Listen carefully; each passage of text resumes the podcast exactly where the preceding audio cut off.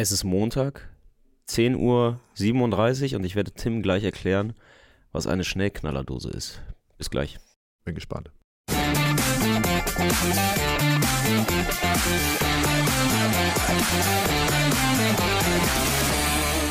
Hi, wir sind schon da. Ich muss noch kurz mein Handy auf Flugmodus äh, machen. Habe ich vergessen.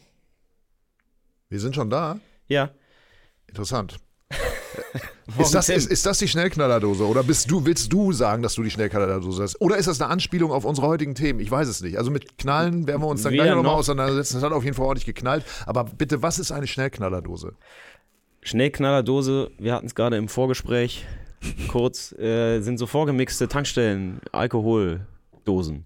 Ich nenne die, oder in meinem Freundeskreis werden die Schnellknallerdosen genannt. Und da hast du am Samstag die sind sehr lecker. vor dem Ich kann die Spiel, nur weil du warst wieder ein bisschen spät dran, du bist ja Familienvater, müssen wir dazu sagen. Du warst wieder spät dran, du hast zu Hause keinen Alkohol trinken können. Rein, in, äh, rausgefahren zum Olympiastadion. Dann noch eine Schnellknallerdose. Und zwar was? Was trinkt man da? Ich habe es mal jetzt mit einem Mojito probiert. Mojito aus der Dose. Mojito Also richtig, Dose. Ja, ich richtig sagen, mit einem Zischeln, Wenn man ja? mal keine Lust auf Bier hat, was bei mir manchmal so ist, dann, ich habe die Dinger ja jahrzehntelang ignoriert. War natürlich früher auch immer viel zu teuer. Ähm, Was kostet sowas? 1,20 oder? nein, nein, nein, nein, nein, die kosten 5, 6 Euro. Selbst im Späti. Deswegen, die sind nicht günstig, ähm, aber ich, ich bin ein Fan davon. Egal. Wir Okay, äh, also unterhalten er uns. arbeitet jetzt seit einigen Jahren hier bei Freunde. Er kann sich auf jeden Fall Schnellknallerdosen äh, leisten und mischt seine äh, Longdrinks nicht mal selber, sondern er kauft sich Ich einfach lasse im sie- Späti ich lasse sie eine, eine. Schnellknallerdose Mojito. Also Konservierungsstoffe, ich will da gar nicht drüber nachdenken, Max, aber gut. Okay, auf jeden Fall lebensverkürzend, das können wir sagen. Wahrscheinlich schon, aber war am Wochenende mal, mal wieder Zeit. Jetzt ist die große Frage, haben auch einige Fans aus Hannover, die einen kleinen Ausflug nach Hamburg gemacht haben, einige Schnellknallerdosen zu viel getrunken auf der Fahrt nach Hamburg. Wir wissen es nicht genau.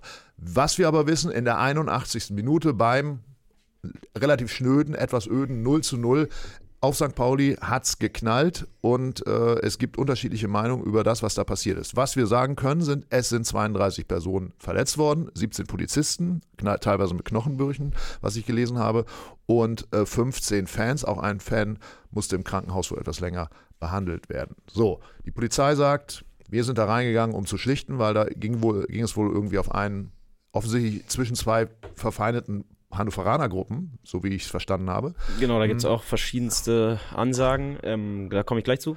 Aber es hat auf jeden Fall sahen die Bilder schon äh, ein bisschen beängstigend aus. Das Spiel wurde vom bislang jüngsten Zweitligaschiedsrichter, 26 ist er, ähm, für fünf Minuten abgebrochen. Es sah nicht gut aus. Ja, Genau, also ähm, der Einsatz von der Polizei offiziell verlautbart als nicht nur schlichten, sondern um Schlimmeres zu verhindern. Mhm. Ähm, was finde ich auch nochmal einen Unterschied macht in der Kommunikation. Angeblich, äh, das wurde auch von der Polizei gesagt, auf jemanden, der auch am Boden äh, lag, eingetreten worden von, von anderen Leuten da im Block. Deswegen hätte man quasi reingemusst. Das ist so die Argumentation. Ähm, Fanhilfe Hannover und auch diverse Augenzeugen sagt, das stimmt so überhaupt nicht. Äh, Es war längst geschlichtet. Es gab wa- wahrscheinlich eine Auseinandersetzung, wie es dann immer so ein bisschen äh, harmlos heißt. Wahrscheinlich gab es halt eine Klopperei irgendwo. Äh, Weiß ich nicht, aber äh, körperliche Auseinandersetzung wird es gewesen sein zwischen äh, verschiedenen Leuten. Am Anfang gab es auch Gerüchte, dass ähm, St. Pauli-Fans, die äh, es versucht hätten, jemandem dort eine HSV-Flagge zu klauen, weil HSV und Hannover-Fans sind ja irgendwie miteinander bekumpelt. Ähm, was aber dann auch direkt wieder dementiert wurde, das war es wohl nicht. So wie du sagst, wahrscheinlich eher innerhalb der Hannover Fan oder vom Blog gab es einfach zwischen Leuten Stress. Aber, und das ist die einhellige Meinung von allen, die nicht die Polizei sind, das war längst geklärt. Und ähm, zumindest es, es, es gab gerade in dem Moment keine Auseinandersetzung mehr, als die Polizei dann dort war. Und jetzt kommen wir natürlich zu der Frage, die oft bei dieser, immer, wenn es eskaliert, gestellt wird, warum gehen die Leute oder warum geht die Polizei da rein? Weil das, was das Ergebnis davon ist, und da kann man auch trefflich drüber schreiten, warum ist das so? Also warum eskaliert es dann immer? Da gehören natürlich zwei dazu und als die Polizei reinkommt, geht es natürlich auch relativ schnell von Seiten der Leute, die da rumstehen, wird es auch relativ schnell explizit gewalttätig. Das ist so. Die Frage ist nur, warum gehen sie überhaupt da rein? Und das Zweite, und da kommen wir an einen Punkt, wo ich eine sehr klare Meinung habe, ähm, warum sprüht man Reizgas völlig nonchalant. Es gibt dann Bilder von ein paar Minuten später, wie sie unten außerhalb vom Block stehen und mal hier so da so ein Spritzer, da so ein Spritzer, als würden sie mit dem Wasserschlauch die, die Blumen äh, wässern, ähm, wo du ja zu 100% sicher sein kannst, dass du Leute triffst, die überhaupt nichts damit zu tun haben. Und, und die, das ist die, die Fragen, wir können sie nicht beantworten, nicht am allerwenigsten. Ähm, äh, das ist auf jeden Fall, die Bilder, die wir gesehen haben, waren äh, angsteinflößend. Äh, da wurde ordentlich drauf geknüppelt, das muss man sagen. Ähm, wie gesagt, wenn die Aussage der Polizei so ist, dass da äh, erstmal jemand am Boden lag, auf den immer noch eingeschlagen wurde und dass man da sozusagen die körperliche Unversehrtheit dieses Fans, möglicherweise ja sogar mit Todesfolge, verhindern musste, dann ist, ist wäre das ein Grund, um da reinzugehen, um, um nur eine Antwort ja, genau, darauf zu geben, was du fragst. Und, äh, und wenn das Fall. dann nicht aufhört, dann ist im Zweifel auch Reizgas möglicherweise Mittel, kann ich nicht beurteilen, äh, bin ich kein Jurist, äh, aber, äh, aber nur um, um deine Frage mal zu beantworten, wenn wenn die Darstellung der Polizei äh, äh, so ist, äh, wie geschildert, dann, dann würde ich es nachvollziehen können, weil ehrlich gesagt, wenn ich derjenige bin, der am Boden liegt, auf den immer noch eingeknüppelt wäre, dann wäre ich froh, wenn mich jemand versucht, da rauszuholen. Ähm, das nur mal so vorab. Auch die Fanhilfe St. Pauli hat offensichtlich gesagt, dass das Einsteigen der Polizei da unverhältnismäßig war. Also insofern, aber ist ja, es vor allem auch gegen, schwierig. angeblich gegen die Empfehlung der Ordner, die da ja auch unterwegs sind, die vor dem Block stehen, die natürlich auch ein ganz gutes Gefühl, glaube ich, haben, weil sie häufiger dabei sind, auch äh, Fanbeauftragte, die ja auch da irgendwie unterwegs sind. Ähm, und man muss dazu sagen, wenn man als Fan ab und zu mal auswärts dabei ist, ich bin kein Ultra, ich bin in, vielleicht zwei, drei Mal im Jahr auswärts mhm. irgendwo, vielleicht nur einmal im Jahr, deswegen, ich habe jetzt nicht den aller, aller, aller, aller, allergrößten Erfahrungsschatz, aber ich habe nur auch schon ein paar Auswärtsfahrten hinter mir und die Art und Weise, wie einem als Fan, ob man jetzt äh, so wie ich einfach nur irgendein 0815 ja. Heini ist, der da, der da rumläuft, quasi entgegengetreten wird, die ist schon sehr besonders. Und ich glaube, das muss man auch ein, zwei Mal erlebt haben, um, um ein Gefühl dafür zu bekommen, warum so oft die Vorwürfe von Fanseite sind, dass das halt dass Aggression auch von der Polizei ausgeht. Und ich glaube, das ist ja was, was viele ja, nicht, nicht aber, glauben. Aber, aber, dann sag doch mal, ähm, weil du ja die Erfahrung hast, du bist ja regelmäßig im, äh, im, im Fanblog, teilweise ja auch mit alkoholisiert, wie ich gehört habe. Äh, hast du ja gerade gesagt. Äh, aber äh, was sind denn aus deiner Sicht die, äh, die Motive? Ist es wirklich stumpfe Aggression? Heute lassen wir mal die Sau raus, weil äh, genauso wie Ultras oder Fans, die aggressive Fans, die wissen, wenn sie Ärger machen, dass sie natürlich in der Sportschau laufen, dass sie natürlich wahrgenommen werden, wissen ja auch die Polizisten dass sie entsprechend wahrgenommen werden. Das heißt, ähm, auch wenn sie Helme aufhaben, können ja theoretisch ihre Kollegen feststellen, dass sie sich unverhältnismäßig verhalten. Und äh, wenn, ich, wenn ich wirklich so ein Aggressionspotenzial habe, würde ich mir jetzt mal so rein logisch gedacht, vielleicht ist Logik in dem Falle nicht der angebrachte äh, äh, Faktor an dieser Stelle. Aber, aber dann würde ich mir doch ein anderes Feld suchen, um meine Aggression rauszulassen, als ausgerechnet ähm, Nein, äh, weiß ich nicht ein genau. Zweitligafeld oder ein, eine Zweitligatribüne. Ich glaube bisher, wenn die Konsequenzen bisher ja völlig ausbleiben, auch bei erwiesenermaßen unverhältnismäßig abgelaufenen Einsätzen, ähm, die Gefahr, dass du als Polizist daraus irgendwie Konsequenzen zu fürchten hast, ist ja nicht besonders hoch. Insofern, ich, ich, will mich, ich, ich, will, auch, will mich auch nicht an den Spekulationen also, beteiligen. Ich frage mich nur, ähm, also wenn du das sagst, dann ist es ja tatsächlich der Thrill, werde ich erwischt oder nicht. Also dann ist es ja schon, also wenn das wirklich so wäre, äh, ich will nicht sagen, ja, ja. dass es nicht so ist, aber das würde ja bedeuten, dass wir wirklich äh, mit, teilweise mit Beamten zu tun haben, die äh, Bock auf so einen Einsatz haben, um mal richtig loszumachen, um dann zu gucken, mal sehen, wie weit kann ich gehen und äh, wann werde ich im Zweifel sogar sanktioniert. Also ich habe gerade witzigerweise am Wochenende mich mit Leuten unterhalten, die mir erzählt haben, dass man, wenn man bei der Polizei in Hamburg arbeitet, und das ist anders als in Niedersachsen, darf man zum Beispiel nach außen hin kein sichtbares Tattoo tragen. Das wusste ich nicht. Das ist, äh, ich, also ich, ich gebe das jetzt nur mal so weiter, ob ich es gehört habe, ich habe es nicht verifiziert. Aber sollte das so sein, legt ja offensichtlich auch die Hamburger Polizei besonders viel Wert auf die Außenwirkung ihrer, ihrer Beamten. Und dann frage ich mich natürlich, das, was wir jetzt hier schon relativ lange diskutieren und was wahrscheinlich in dieser Woche auch noch verhältnismäßig lange diskutiert wird, weil es ja auch noch ausgerechnet auf St. Pauli passiert ist.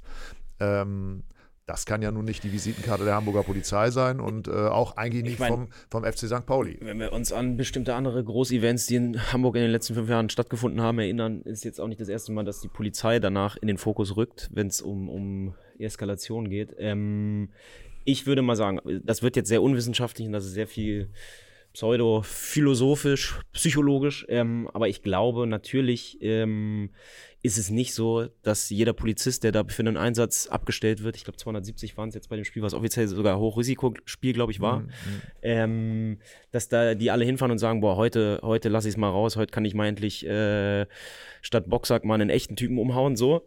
Das glaube ich nicht. Ich glaube, es ist natürlich ein Mix aus vielen. Ich glaube, natürlich schaukelt sich auch, schaukeln sich solche Konflikte irgendwie hoch, dass du das ist dann so, du bist dann quasi Teampolizei und du kennst die Einsätze von Kumpels und die Erzählung von Kumpels, die mal da von irgendeinem Fan richtig übel eine übergezogen bekommen haben. Und natürlich wird dir auch gegen, aggressiv gegenübergetreten. Es ist ja nicht so, dass die Polizei da reingeht und die ersten sagen, ja, da hinten ist es, wollen sie hier durch, sondern natürlich stehen da Leute denen erstmal in der ersten Reihe gegenüber, die selber auch aggressiv sind und natürlich sind da auch Leute dabei, die sich gerne kloppen wollen und die auch Bock auf Eskalation haben. Das darf man, finde ich, nicht vernachlässigen. Und natürlich entsteht dann über Jahre, über Jahrzehnte hinweg dann ähm, eine Mentalität, wo Leute, die quasi in ganz klar einem dieser beiden Teams zuzuordnen ja. sind, so viele Geschichten kennen, ähm, dass man dann nicht mehr so wahnsinnig rational dann rangeht. Und gleichzeitig gibt es, glaube ich, auch bei der Polizei Leute, die kein Problem, die sich, die jetzt eine Auseinandersetzung nicht unbedingt aus dem Weg gehen. Da habe ich, und das kann ich als Augenzeuge sagen, da habe ich einfach schon auch viel gesehen im Fußballkontext, ja, ja. wie Leute den kleinsten Anlass nutzen, wo ich als nicht derjenige, der da in den Schuhen laufen muss, aber wo ich trotzdem als Außenstehender sagen würde, das kann man auf jeden Fall anders äh, klären, ohne so extrem aggressiv zu sein. Da habe ich wirklich schon sehr, sehr viele, auch äh, äh, im Olympiastadion rund um, um Hertha-Spiele, ähm, schon wirklich sehr viel gesehen, wo ich dachte, okay, das ist einfach nicht, das kann nicht verhältnismäßig sein. Punkt. Und ähm, jetzt war das ein sehr langer Monolog. Ich weiß nicht genau, wo ich drauf hinaus will. Ich meine, also nur, ich glaube, glaub, glaub, man kann solche Sachen nicht immer, immer losgelöst und einzeln sehen und sagen, okay, das sind jetzt die Prügelbullen und das sind die Hooligans und äh, alle völlig idiotisch, sondern das findet ja in einem Kontext von mehreren Jahrzehnten statt, wo sich bestimmte Erzählungen auf beiden Seiten hochschaukeln. Aber, und das ist ja das Entscheidende, was ist das Ziel, wenn es nicht stimmt? Dass da jemanden beschützt werden sollte. Wenn das nicht stimmt, was ja. sehr viele Leute sagen, ja. was Anlass äh, zum Zweifel an der Polizeiaussage gibt, wenn das nicht stimmt, was ist das Ziel von so einem Einsatz, wenn völlig klar ist, da stehen Leute rum, die sind, haben Bock auf Klopperei von, von Seiten der Fans. Mhm. Das weiß ich doch als Einsatzleiter. Und was ist dann das Ziel, da reinzugehen? Wenn ich eh weiß, und natürlich kann man sagen, ja, das können wir uns als Staat natürlich nicht bieten lassen, wenn da aggressive Fußballfans sind, die müssen wir in ihre Schranken weisen. Aber wenn dein Ziel ist, möglichst viele Leute zu schützen, dann ergibt so ein Einsatz keinen Sinn. Wie gesagt, ich unterstelle überhaupt nichts. Ich, äh, ich stelle tatsächlich an der Stelle nur Fragen, weil ich äh, überhaupt keinen Einblick habe. Und ähm, äh, die, die, Meinung oder die Haltung der Polizei haben wir hier ja äh, aus, ausführlich, glaube ich, jetzt referiert. Wir haben auch gesagt, was theoretisch äh, die Haltung der Fans sein könnte oder wo, wo sagen wir, vielleicht auch berechtigte Zweifel sind. Also was wir vielleicht noch sicherheitshalber dazu sagen müssen. Anschließend gab es, zumindest nach Aussage der Polizei, in der Hamburger Innenstadt, ich weiß nicht, ob das sich dann auf den Kiez bezieht oder ob das tatsächlich die Hamburger Innenstadt ist, die ja meistens am Abend eher ausgestorben ist. Äh, ich gehe mal davon aus, dass es irgendwie die Ripperbahn ist, dass es wohl auch noch mal ein paar Übergriffe von St. Pauli-Fans auf, auf Polizisten gegeben hat. Also wie auch immer, ähm, äh, irgendwas ist vorgefallen, was wir bis jetzt nicht richtig durchschauen können meine Hoffnung ist an der Stelle immer nur, dass das vernünftig aufgearbeitet wird und dass es nicht so ist, wie du mutmaßt, dass man natürlich das wieder unter den Tisch fallen lässt, weil was auf diesen, auf diesen Bildern erkennbar ist, zumindest für den Einsatzleiter, für die Leute, die mit dieser Polizeieinheit zu tun haben, die sehen, wer sich da unverhältnismäßig verhält. Dafür brauchen sie keine, wie heißt diese äh, Bodycam, dafür brauchen das sehen die genau, weil ähm, äh, die, die Leute kennt man ja. Also letztendlich, wenn man sich persönlich kennt. Also insofern äh, hängt es auch an denen, sich dann eben auch mal zu fragen, Leute, was soll das? Ne? Weil äh, das kann sich niemand, eigentlich niemand erlauben, vor allen Dingen eben auch auf so einer Bühne wie dem Profifußball, wo diese Bilder ja wieder und wieder und wieder gespielt werden. Na, das Problem, ich meine, wir machen da jetzt ein, das ist ein gigantisch großes Thema, da könnte man ja. Äh, Tage drüber diskutieren. Äh, ich, noch, noch zwei Punkte würde ich vielleicht mit reingeben, einfach, dass sie auch hier einmal erwähnt werden. Ähm, das eine ist, es gibt halt keine unabhängige Ermittlungsbehörde, das ist das Problem nach solchen Einsätzen gibt niemanden unabhängig, der jetzt der Polizei da auf die Finger guckt, auch im Nachhinein nicht. Und das Zweite, ähm, nochmal zu den verletzten Zahlen. Wenn man sich die genauen Statistiken anguckt, wie viele Polizisten sind verletzt, und ich meine, das soll nicht Ähm, das soll nicht bedeuten, dass es nicht auch schwer verletzte Polizisten gibt, die attackiert werden von anderen Leuten. Das gibt es definitiv auch. Und wenn da irgendein Heini jemandem eine, eine, eine Straßenplatte äh, gegens Bein pfeffert, so, das gibt's und das darf oder das muss auch erwähnt werden. Gleichzeitig sind viele, viele, viele der Polizisten, äh, der Polizisten, die hinterher in die Statistik als verletzt eingehen, sind halt Reizgasfälle. Ne? Das kommt auch immer dazu. Das fällt da ein bisschen unter den Tisch, wenn es jetzt gerade heißt, 17 verletzte äh, Einsatzkräfte. Ähm, muss man mal ein paar Tage abwarten und dann mal nochmal reingucken, wie viele davon sind durch Reizgas verletzt worden, was die Polizei selber versprüht hat. Ne? Also das sind. Ja, ich glaube, wir sind keiner unterschiedlichen Meinung. Wir, wir müssen ja letztendlich nur versuchen, ein möglichst umfassendes Bild zu geben und versuchen, das auf verschiedensten Ebenen einzuordnen. Also, äh, Polizei, also zumindest laut Polizeibericht war auch die Rede davon, dass zumindest ein Polizist ja, ja. ein Knochenbruch oder genau. mehrere und, Knochenbrüche ähm, das gibt es natürlich auch. Ja. Und wenn irgendein Typ, einem Polizisten, eine Gehwegplatte ans Bein pfeffert und dem alle Knochen bricht, dann muss der genauso dafür zur Rechenschaft gezogen werden ja. wie ein Polizist, der einfach äh, unbeteiligten Reizgas ins Gesicht sprüht. Sollte allerdings so. jemand, der Hannoveraner-Fans, eine Gehwegplatte ins Stadion reinbekommen zu haben, dann müssen, dann müssen wir nochmal bei der, bei der Stadionsicherheit fragen, weil eine Gehwegplatte nee, ich, glaube, das, mit mir rum. Ja, ja, das, es gab ja auch außerhalb vom Stadion ähm, ah, okay. Ähm, und, und im Umlauf ähm, später auch, auch ähm, aber vielleicht mal, um das ein bisschen weiter zu fassen, weil du deutest hier vieles an, aber du sagst nichts Konkretes. Bist du schon mal Opfer von Polizeigewalt geworden im Stadion? Nee, zum Glück nicht. Gut. Zum Glück nicht. Und ja, wie, gesagt, man könnte da jetzt sehr, sehr, sehr lange drüber reden, aber ich kann nur eine kleine Geschichte noch erzählen. Ähm, letztes Jahr Relegationsspiel Hertha beim HSV, ähm, wo wir in einem Bus saßen aus Berlin, der wo zumindest teilweise auch ähm, Ultras drin saßen, aber jetzt nicht die, nicht die Wortführer, würde ich mal sagen. Aber die waren in dem gleichen Buskonvoi.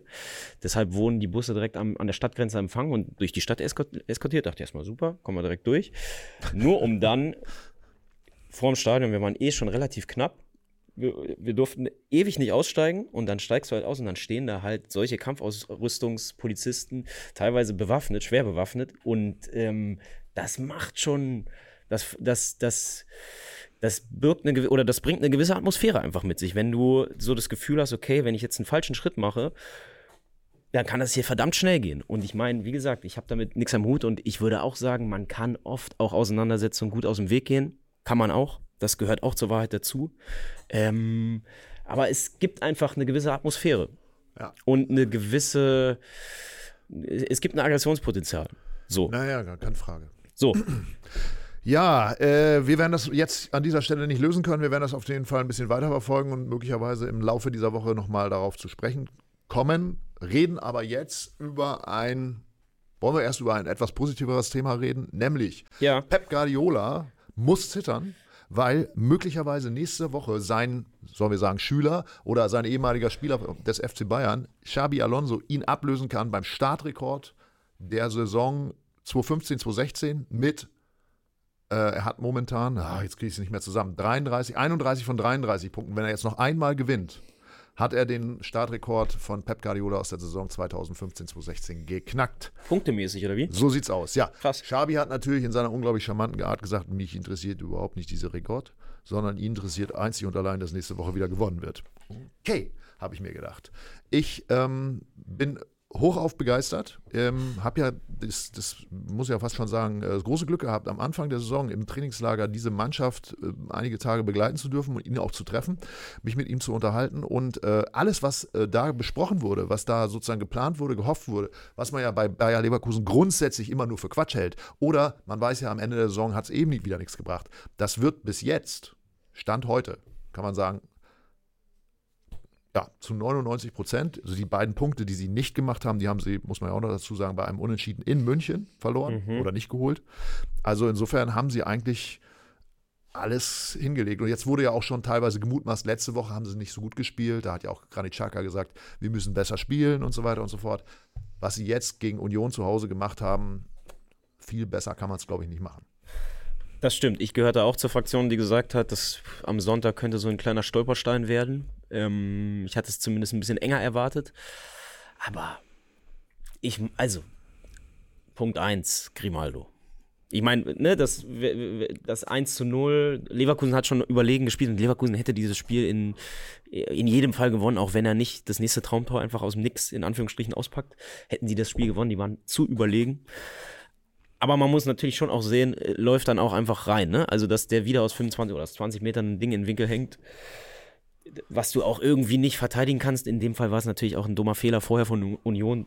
Ähm, aber diesen Schuss selber und die Technik von dem Typen, das ist unfassbar. Das ist unfassbar. Ich glaube, er hat jetzt sechs Tore in den letzten acht Spielen gemacht. Ja. Als, als, als nomineller Linksverteidiger. Er spielt ja. natürlich irre, irre offensiv als, als Linksverteidiger, aber trotzdem.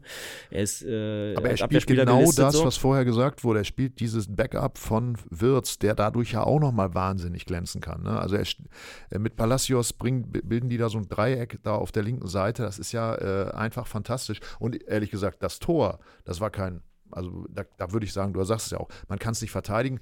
Ob da jetzt ein Fehler vorher war, Fußball besteht nun mal, ist nun mal ein Fehlerspiel. Aber dieses Tor war einfach ein perfektes Tor, wo man darüber diskutieren kann, ist das zweite Tor von Jonathan Tah, dass der im 5-Meter-Raum den Ball von der Seite äh, da reinknallen kann. Da fragt man sich schon, wieso schafft es Union inzwischen nicht mehr, auch solche Sachen zu verteidigen. Aber dieses Tor von Grimaldo aus meiner Sicht nicht zu verteidigen. Und das Verrückteste an der Geschichte ist ja, dass der Mann 28 Jahre alt ist und letzte Woche das erste Mal als nomineller Verteidiger in die Nationalmannschaft berufen wurde. Das heißt, wir suchen hier händeringend nach einer verhältnismäßig äh, belastbaren äh, Verteidigung für die Europameisterschaft und die Spanier können solche Spieler einfach mal nicht berücksichtigen. Unglaublich. Oder hat er so einen wahnsinnigen Sprung jetzt gemacht, nur weil Xabi die ganze Zeit dabei ist? Kann ich mir nicht vorstellen. Also ich meine, er ist natürlich dadurch, dass er gerade jede Woche ein Tor des Monats schießt, anders im Fokus. Ich glaube, er hat jetzt für Benfica auch schon recht viele Tore gemacht und es war klar, dass er einen geilen linken Fuß hat und super Freistöße schießen kann. Ähm, aber da hat er jetzt nicht die Quote gehabt, die er aktuell bei Leverkusen hat. Hilft natürlich, glaube ich, immer als Verteidiger, wenn man plötzlich anfängt, Tore zu machen. Einfach da kann man äh, noch so viele Taktikblogger sich reinziehen und also noch so das Spiel so wahnsinnig ausleuchten. Vier oder fünf Ende, Assists. Ne? Ja, ja, aber am Ende sind die, die harten Zahlen, was Tore und Assists angeht, anscheinend auch für eine Nationalmannschaft wichtig oder für den Nationaltrainer. Ähm, ich kann dir nicht sagen, warum er bisher ignoriert wurde. Es war ja schon bei der letzten Länderspielpause, die er äh, erst vor ein paar Wochen war, schon die große Frage, wieso zur Hölle nimmt er den nicht mit? Ähm, in Spanien ist es vielleicht ein bisschen so, wie es auch in England ist, dass man eigentlich in der eigenen Liga spielen muss, um, um eine Chance zu haben. Und der ist ja nun ein paar Jahre schon nicht mehr in Spanien aktiv. Keine Ahnung. Ähm, ich hätte ihn, also wenn man ihn einmal spielen sieht und weiß, was er kann, macht es keinen Sinn, dass er bisher nicht nominiert wurde. Ich glaube, ich glaube nicht, dass er so einen gigantischen Sprung gemacht hat, was seine, was seine Fähigkeiten angeht. Also ich glaube, er spielt sehr äh, ähnlich wie vorher, nur dass ja, er gerade ja. einfach sehr häufig trifft. Aber das ist ja die Mannschaft insgesamt. Also Boniface hörte ich gestern, dass einige Kommentatoren sagten, der braucht zu viele Chancen. Er macht ja auch seine Tore. Das muss man ja auch erstmal entdecken. Ne? Also, also 23 Millionen haben sie, glaube ich, für den bezahlt. Äh, Wirtz spielt ja, Weltklasse. Äh, Palacios also es ist ja alles. Das äh, muss ich auch sagen, das fällt mir fast ein bisschen. Bank stimmt da ja alles. Jonathan Tah hat man vor der Saison, ich glaube im Trainingslager war das sogar noch Thema, dass wir in den Gesprächen, mit ihm habe ich auch gesprochen, so grob nochmal, dass immer so aufpassen mussten, ja, Mensch, ist der vielleicht nächste Woche weg. Wahnsinn. Völlig irre, aber ich finde, das fällt manchmal fast ein bisschen unter den Tisch. Palacios. Irre irre gut. Chaka natürlich äh, irgendwie so ein bisschen der Chef und der, der da alles ordnet und äh, das Tempo bestimmt, aber auch Palacios, der haut. Ich hatte den früher eher so als, als giftigen ähm, vielleicht ein bisschen ticken zu aggressiven äh, Sechser irgendwie abgespeichert, aber völliger Quatsch. Der äh, ist giftig und bringt auch viel Aggressivität mit im positiven Sinne, aber der hat auch, der haut auch alle zehn Minuten einen, einen, einen Pass irgendwie raus, wo er mal sechs, sieben Leute einfach mit einem Ball ausspielt. Irre. Und ich will es ja gar nicht so hochreden, weil bei Bayer Leverkusen weiß man ja immer, irgendwann kommt der Dämpfer, aber es wirkt auch alles so sympathisch. Also wenn ich jetzt so die, den Jubel nach den Toren sehe, wenn ich irgendwie, wie die miteinander umgehen, äh, Schabi, der irgendwie immer auf die Bremse drückt. So. Also es ist alles so. Es gibt hier ja wahrscheinlich auch im Forum viele Leute, die sagen, ah, komm hier, lass mich mit Bayer Leverkusen in Ruhe. Aber ich kann die im Moment nicht scheiße finden. Ja, ist fußballerisch, aber da wiederholen wir uns auch, aber ist das Beste, was in den letzten 10, 15 Jahren abseits von Bayern München ähm, ich würde mal sagen, also die letzte Mannschaft, die nicht Bayern war, die so Fußball gespielt hat, dass man eigentlich nicht wegschauen äh, wollte, war wahrscheinlich Dortmund unter Klopp in den ersten Jahren.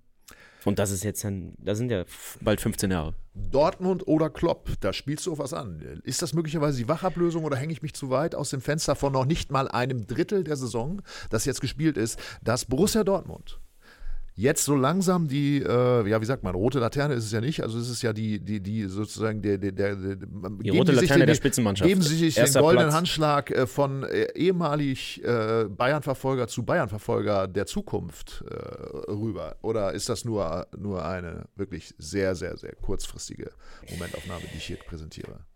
Boah, über die Art und Weise, wie Dortmund Fußball gespielt hat, wurde hier auch schon seit Monaten gemeckert. Ähm, das war bisher nicht attraktiv und sie haben Punkte geholt. Jetzt ist es nicht attraktiv und sie holen keine Punkte mehr in der Liga. Zwei Niederlagen am Stück. Äh, das Ding jetzt gegen Stuttgart war, glaube ich, richtig übel. Ich habe es nur in der Konferenz mitbekommen, aber waren immer zu, ich weiß gar nicht, war es Buschi, der da kommentiert hat? Ich glaube, äh, waren immer zu, wer auch immer das da kommentiert hat, geschaltet wurde, hieß er nur, ja, ich kann es euch gar nicht zeigen. Hier schon wieder 300-prozentige und da Kobel und äh, Stuttgart muss hier längst 4-0 führen und dann geht Dortmund ja sogar in Führung und du denkst, okay, abgewichst. Ähm, aber Stuttgart war halt so dermaßen überlegen, dass sie auch äh, den Rückstand recht problemlos haben drehen können. Und ähm, von den Chancen, die ich dann danach noch gesehen habe, ja, das hätte für drei Spiele gereicht. Und wenn du dann überlegst, okay, da spielt gerade Borussia Dortmund äh, bei einer Mannschaft, die letztes Jahr noch 16. wurde, auch wenn seit dem Trainerwechsel von Sebastian Hoeneß auch schon letzte Saison Stuttgart ja deutlich besser war als der Platz dann letztes Jahr, aber ähm, das ist schon erschreckend. Und ich meine, Niklas Füllkrug äh, hat sich danach hingestellt, relativ deutlich gemacht, dass er das Gefühl hatte, dass Dortmund auch taktisch nicht die richtigen Antworten hatte, weil Stuttgart wohl anders gespielt hat, als, als sie dachten. Was also auch immer genau das bedeutet. hat er gesagt, der Matchplan war falsch, den sie mitbekommen haben vom Trainerteam. Genau, und äh, beziehungsweise. Und das betrifft dann ja logischerweise die Mannschaft nicht mehr, weil das Trainerteam muss ihnen ja alles auf den Tisch legen und äh, das muss auch alles stimmen. Und wenn das nicht stimmt, dann stehen tatsächlich Spitzenspieler da oder sogar Nationalspieler wie Niklas Füllkrug und sagen, äh, das wusste ich ja gar nicht. Oder wie? Naja, was er gesagt hat, ist eher, dass sie einen Matchplan hatten, der darauf zugeschnitten war, auf das, was Stuttgart die Wochen davor gemacht hatte. Aber dann hat Stuttgart irgendwas anders gemacht, was auch immer das bedeutete oder bedeuten mag. Äh, und darauf hätte es eben keine mannschaftstaktische Antwort gegeben. Ich bin ja sehr, sehr äh, simpel gestrickt, aber hilf mir mal. Selbst bei, seit Pep Guardiola weiß man doch, dass Mannschaften auch teilweise im Spiel mehrfach umstellen können, oder?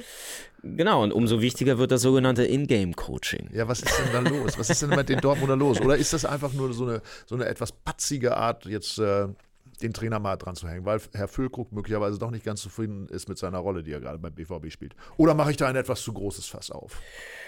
Äh, Füllkrug spielt ja und trifft ja sogar halbwegs annehmbar. Also jetzt mit seiner persönlichen Situation gäbe es jetzt, finde ich, nicht so viele Gründe, unzufrieden zu sein. Ähm, hat Aller relativ fix verdrängt, ist da die klare Nummer eins im Sturm. Deswegen ähm, da sehe ich jetzt keinen Grund für Frust. Äh, ich, ich, ich, ich sehe Grund für Frust, wenn ich Mittelstürmer bei Borussia Dortmund bin und weniger Torschancen habe als, als Mittelstürmer von Werder Bremen davor. Da vielleicht äh, ist der Frust. Aber es, ich finde es auf jeden Fall interessant, ähm, dass wir jetzt einen Fall haben, der vielleicht nicht ganz so drastisch ist wie Baumgartel gegen Reis, der sich nach dem Spiel hingestellt hat und im Prinzip auch gesagt hat, wir wissen nicht, was wir machen sollen. Der Trainer gibt uns was vor, aber es funktioniert nicht ein bisschen, ein bisschen in diese Richtung ging es. Und wenn man danach Terzic wiederum gehört hat, der, ähm, oh, jetzt habe ich den Wortlaut nicht im Kopf, aber sinngemäß, er hat schon auf jeden Fall auf dieses Interview auch recht, ja, ja, recht schnippelsch reagiert. Ja, was hat er gesagt? Ähm, Vielleicht hat hier jemand den Wortlaut, würde ich gerne äh, einmal hier in den Kommentaren haben. Also er hat, glaube ich, sinngemäß gesagt, es gibt Spieler, die mehr im Inter in den Interviews ihre genau, Leistung genau, genau, bringen als, als, äh, als äh, auf dem Platz oder sowas, ne? Das ist ja schon auch ähm, ist auch, eine, auch eine, eine Ansage so. Deswegen meine Frage, stimmt das da möglicherweise zwischen diesen beiden Persönlichkeiten nicht? Kann Aber natürlich sein. Ich glaube, es gibt viele Dortmund-Fans, zumindest habe ich äh, bei Twitter zwei oder drei Sachen gesehen, die ganz glücklich darüber sind, dass sich einer hinstellt und nach dem Spiel mal diese Art von Kritik äußert, statt wie sonst oft auf, auf, auf irgendwelche anderen Sachen äh, die Ergebnisse zu schieben. Gleichzeitig war, ich finde es schon krass. Ich saß hier vor ein paar Wochen und habe gesagt, ich glaube, Füllkrug ist ein Typ, der auch nicht ganz einfach ist und hat ein sehr großes Ego und ähm, durchaus ein Typ, wenn es mit dem läuft, ist geil, wenn es mit dem nicht läuft, wird es anstrengend und da sind wir jetzt vielleicht gerade an dem Punkt.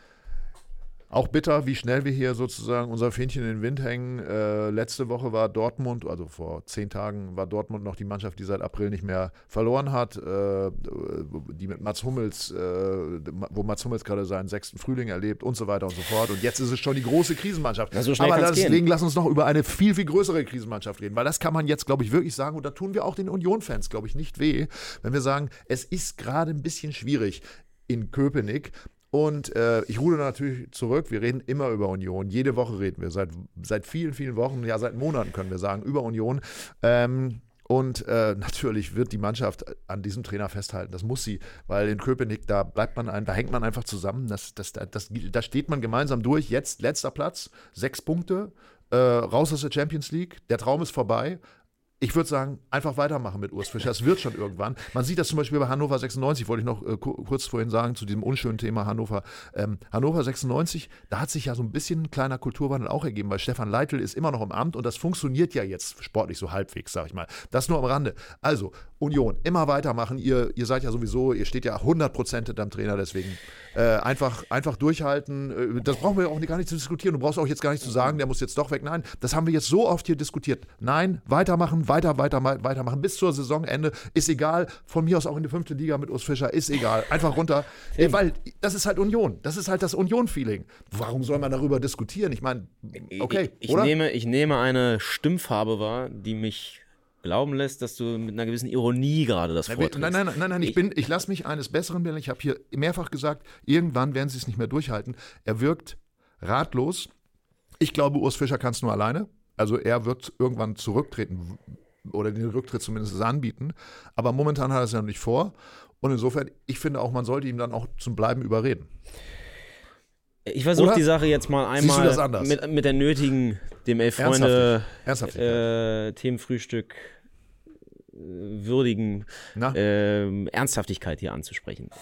Ich finde es, ich bin jetzt mittlerweile an dem Punkt, wo ich es wirklich bemerkenswert finde und auf eine positive Art bemerkenswert finde, wie der Trainer bislang gestützt wird und man muss auch sagen, und ich weiß, äh, als Hertha-Fan sollte ich naturgemäß jetzt äh, drüber lachen und äh, austeilen und hier und da. Nee, ich finde es auch cool, wie vom Umfeld bisher diese Krise angenommen wird. Also wenn ich die Fans höre, ich kenne ja nun auch ein, zwei Leute, die halt Union-Fans sind.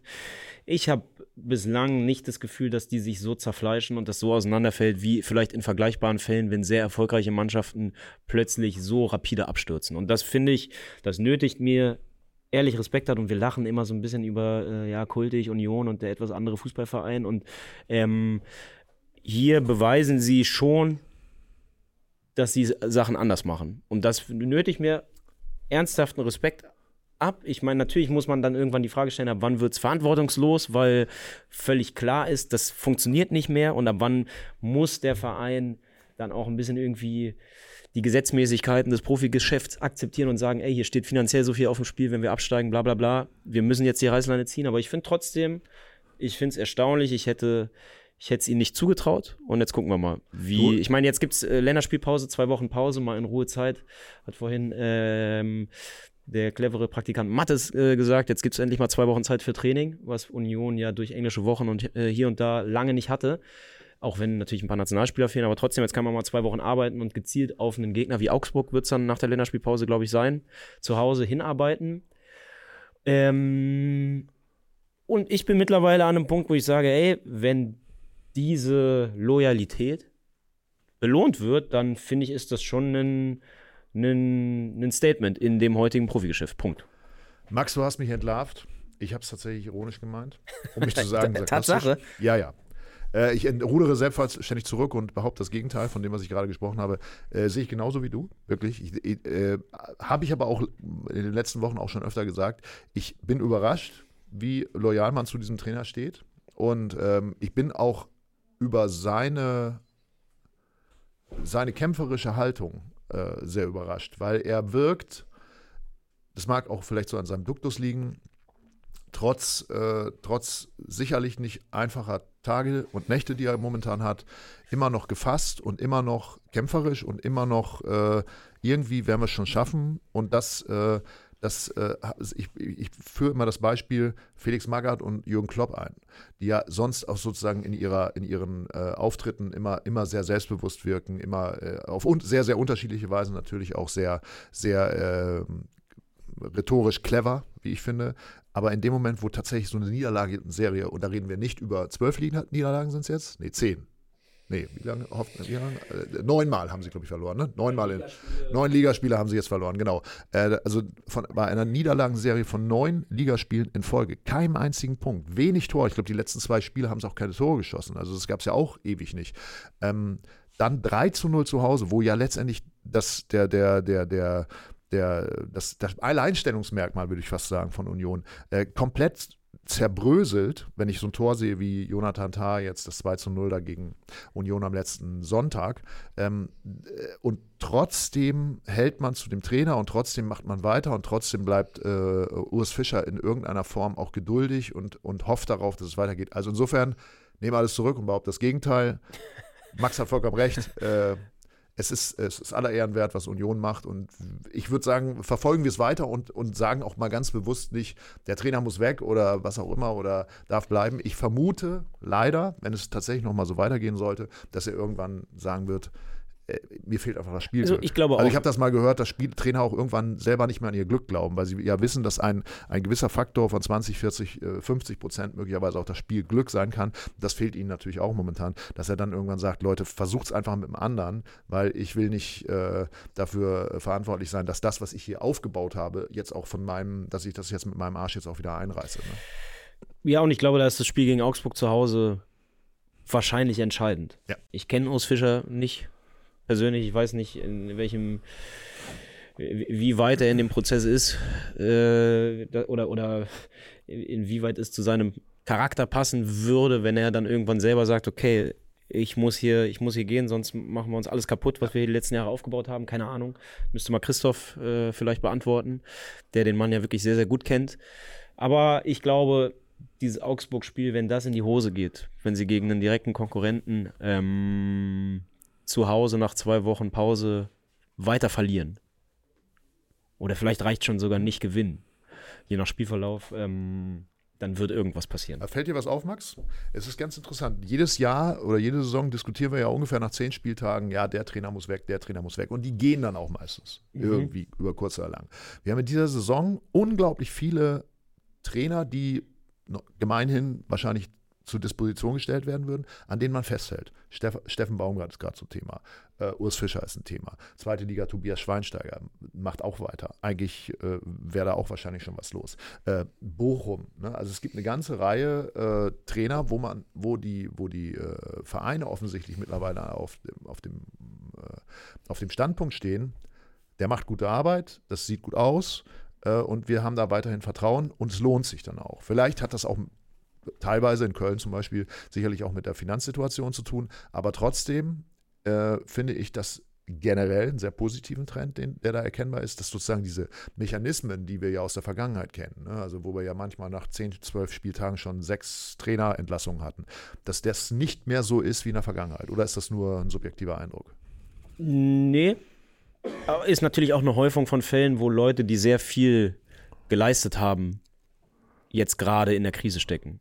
Ne? Also ich meine, Baumgart und ein Urs Fischer, äh, jetzt mal auf die erste Liga bezogen, ja. auch ein Bo Svensson bis vor kurzem. Ja, der hat ja auch von der sich von aus sich aus dann gegangen ist, genau, aber das sind ja alles ne? Leute, die hätten wir jetzt vor sechs Wochen darüber ja. gesprochen, nicht ansatzweise zur, zur Diskussion standen. Also Absolut. die einfach so gute Arbeit nachweislich bisher äh, geliefert hatten, dass sie natürlich einen gewissen Kredit besitzen.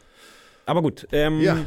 Wir, wir warten mal ab, wie, die, wie das Training läuft bei Union und wie, wie dann das Spiel gegen Augsburg läuft. Äh, haben wir noch, wir müssen ähm, leider das Tippspiel auswerten. Ist natürlich das ist typisch, korrekt. dass es genau an einem Tag, wo ich am Freitag tippen musste, plötzlich muss es ausgewertet werden. Ja, Du hast verloren. drei Punkte. Hey, normalerweise, Irgendwie, wenn man drei Punkte holt, ist man zufrieden. Gutes Wochenende, ich habe das Ding gewonnen. Sind die Fotos auch danach ausgewählt? Dreifach gepunktet. Siehst auch so aus. Als ich habe einen Dreier eingefahren. Habe ich dreimal äh, Tendenz richtig oder habe ich ein Ergebnis richtig? Du siehst immer, wenn da ein kleiner Max Dinkelacker neben dem Ergebnis so. steht, dann hast du einen Punkt geholt und bei drei Punkten den, also Tobi hat zum Beispiel drei Punkte beim 4 Ein kleiner Max Dinkelacker. Ach, verrückt. Ein Mäxchen, ja, sagt man okay. Ich hatte vieles nicht auf dem Zettel, gebe ich zu. Das sieht man. Aber ich hatte Bayern, war ich knapp daneben, hatte ich 7-2, das weiß ich noch. Naja, zwei Gegentore, hoher Sieg, ging schon in die richtige Richtung. Das nennt man dann Ball Knowledge. Aber ja, bei manchen war ich auch ein bisschen daneben. 4-0 hat er richtig getippt, da hat er natürlich auch Schwein gehabt. Ja, aber er ist auch, er ist auch einfach ein guter Tipper. Das muss man ihm lassen. Ist das so?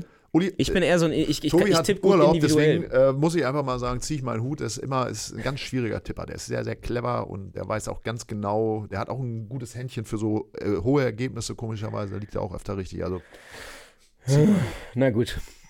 Ähm, ach so, wir müssen die offiziellen Gewinner verkünden. Genau, die Mit jeweils 20 Punkten. Naja, also man muss sagen, wir haben ja unser eigenes Auswahl. Wir, Bei Tim uns zählt hat ja mal, unentschieden nicht doppelt. Ja, also wir, Tim Jürgens hat mal festgelegt, dass wir nach 3-1 auswerten und in Tippkick werten wir nach 4-3-2 aus. Also du kriegst auch drei Punkte für die Differenz und Ja, ja, vier für okay. ein richtiges Ergebnis. bin ich jetzt hier wieder schuld. Also müsste man das jetzt einmal umrechnen. Eigentlich, Schuld? Ich ja eigentlich gut. stehe ich bei 15 Punkten. Also nach, dem, nach, dem modernen, nach der modernen Zählweise, nach der europäischen Zählweise stehe ich bei 15 Punkten. Ich bin kein großer Mathematiker, aber ich fürchte nicht. Ich fürchte, du kommst dann auf Ja, ungefähr. ungefähr. Ungefähr. Ungefähr. Okay. äh, ja. Aber gewonnen haben nach europäischer Zählweise mit 20 Punkten. Irre.